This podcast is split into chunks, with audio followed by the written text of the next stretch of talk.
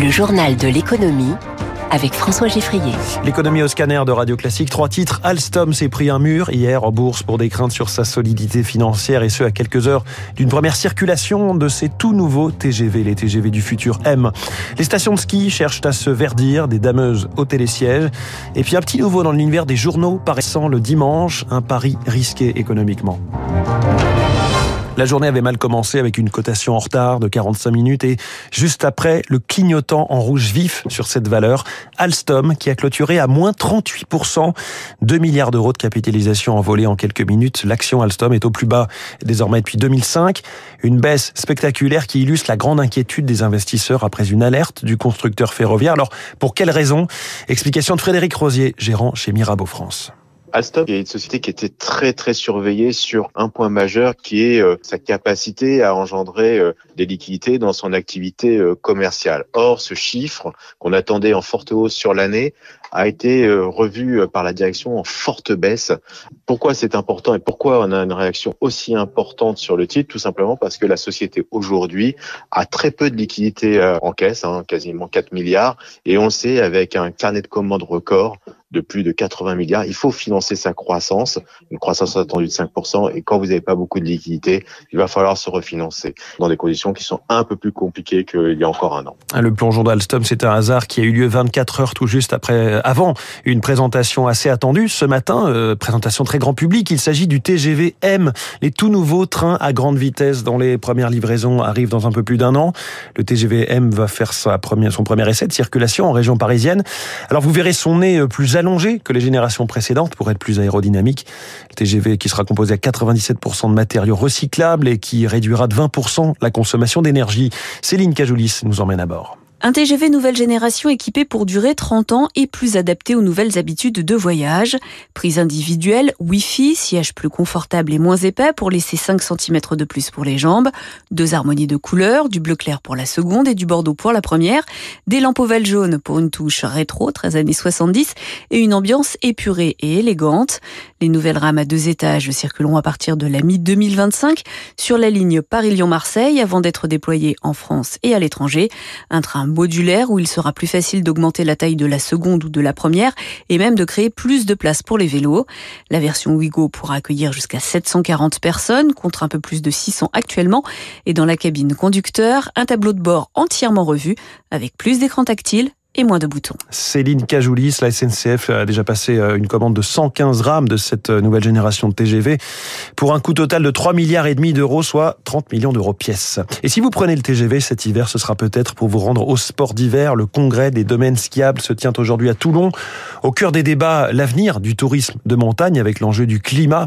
Il faut dire qu'en 20 ans, les glaciers français ont perdu 25 mètres en moyenne. Eric Koch.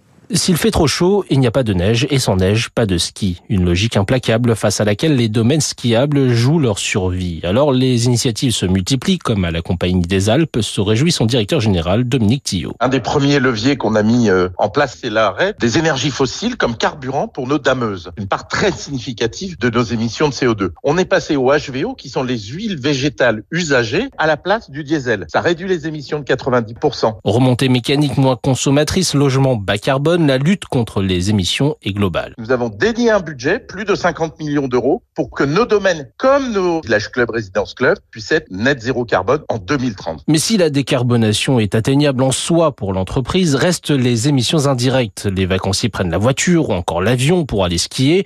Trois quarts des émissions. Freddy Maignan de l'ONG environnementale Mountain Wilderness. On se pose la question de la mobilité. Quelle priorité Est-ce que on continue à aller chercher des touristes 5 étoiles à l'autre bout du monde? C'est des questions que si on les aborde pas, nos petits efforts, même d'une dameuse électrique, ça sera peanuts. Revoir le modèle économique, un tournant difficile à prendre pour les stations qui accueillent 25% de clientèle étrangère. Éric Kioch, le guide Michelin a trouvé la clé de sa diversification, une clé justement, c'est le nouveau symbole qui distinguera les hôtels les plus prestigieux. Éric Mauban, les hôtels, donc après les restaurants, mais toujours le principe du client mystère qui vient euh, incognito pour tester des établissements. Oui, les équipes sont déjà au travail depuis maintenant 4 ans. Hein. Elles ont sélectionné 5300 hôtels dans 12 pays. Le premier palmarès sera dévoilé au premier semestre 2024. Il sera établi en fonction de cinq critères, contribuer à l'expérience locale, faire preuve d'excellence en matière d'architecture et de design intérieur, assurer une qualité et une régularité de service, du confort et de l'entretien. Et puis à cela, il faut ajouter une singularité reflétant la personnalité de l'établissement et montrer une cohérence entre le niveau d'expérience et le prix payé.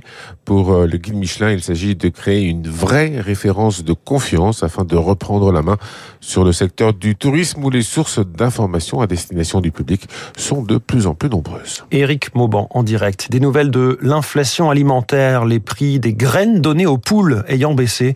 Celui des œufs est en train de baisser également de 7 à 8% Alors là, c'est entre les producteurs et la grande distribution. Reste à attendre que cela baisse aussi pour le consommateur final.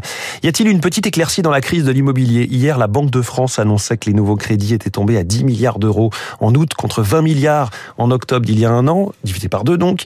Il faut dire que les taux d'intérêt sur l'immobilier ont fait x3 en un peu plus d'un an. Mais selon le courtier Vous Financez, certaines banques commencent à lâcher du lest sur les conditions d'octroi des emprunts immobiliers. Sandrine Alonier est la, est la porte-parole de Vous Financez. On a des banques qui reviennent sur le marché, des banques qui, depuis l'été dernier, avaient des critères d'octroi de crédit très stricts et qui lèvent ces restrictions. Donc on a des banques qui acceptent de prêter maintenant à des emprunteurs avec des revenus un peu moins élevés, qui lèvent des restrictions sur les montants maximum de prêts. Il y a un an, elles étaient bloquées par les taux d'usure, les taux maximum au-delà duquel elles n'avaient pas le droit de prêter, qui étaient aux alentours de 3%. Aujourd'hui, ces taux sont sur le point d'approcher 6%. Ça veut dire que les banques aujourd'hui peuvent prêter à 4,5%, sûrement bientôt 5%. À ces niveaux de taux-là, il est de nouveau rentable pour elles de prêter et c'est pour ça qu'elles reviennent sur le marché. Dans les prochaines semaines, il devrait être plus facile d'emprunter. Un mot des marchés financiers, le Dow Jones a perdu 0,03% hier, le Nasdaq a perdu 0,12%, le CAC 40 stable, 0,02% hein, à 6998 points, l'euro vaut 1,0541 et le baril de Brent est à 84 dollars. Ce week-end, un nouvel hebdomadaire fera son apparition en kiosque. Il s'agit de La Tribune Dimanche, nouveau journal, propriété de Rodolphe Saadé, patron euh, de l'armateur CMA-CGM. Il vise 300 000 exemplaires et entend bien gagner des parts de marché sur euh, le Parisien Dimanche et le Journal du Dimanche. Bruno Jeudi, bien connu des auditeurs de Radio Classique, est, la tête, est à la tête de la rédaction de La Tribune Dimanche. En tout cas, le pari économiquement est assez audacieux, selon Alexis Lévrier, historien de la presse et des médias. Je suis pas sûr qu'il y ait de la place pour tout le monde parce que euh, depuis une quinzaine d'années, la presse euh, hebdomadaire souffre énormément. Euh, le JDD avait vu son lectorat divisé par deux depuis la fin des années 2000. Donc, au-delà de la reprise par Bolloré, il y avait déjà une question de viabilité de ce titre qui se posait. Par ailleurs, il y a la concurrence du Parisien Dimanche et de beaucoup de quotidiens régionaux qui ont lancé leurs propres éditions dominicales. Mais le choix de Rodolphe Saadé, c'est de se situer dans l'espace euh, éditorial qui a été abandonné par Vincent Bolloré, en fabriquant un journal euh, très traditionnel, politique, modéré, euh, en se situant donc dans un positionnement qui était celui du JDD avant son rachat par Vincent Bolloré. Et puis un mot pour vous rappeler que chaque matin à 6h20, il y a la chronique Les classiques de l'économie. Ce matin, un grand classique, John Maynard Keynes, qui est souvent, on s'en réclame ou on s'en, on s'en désolidarise dans le débat public et économique. Keynes dans les classiques de l'économie à retrouver en podcast. 6h56 dans quelques instants, la météo et le programme de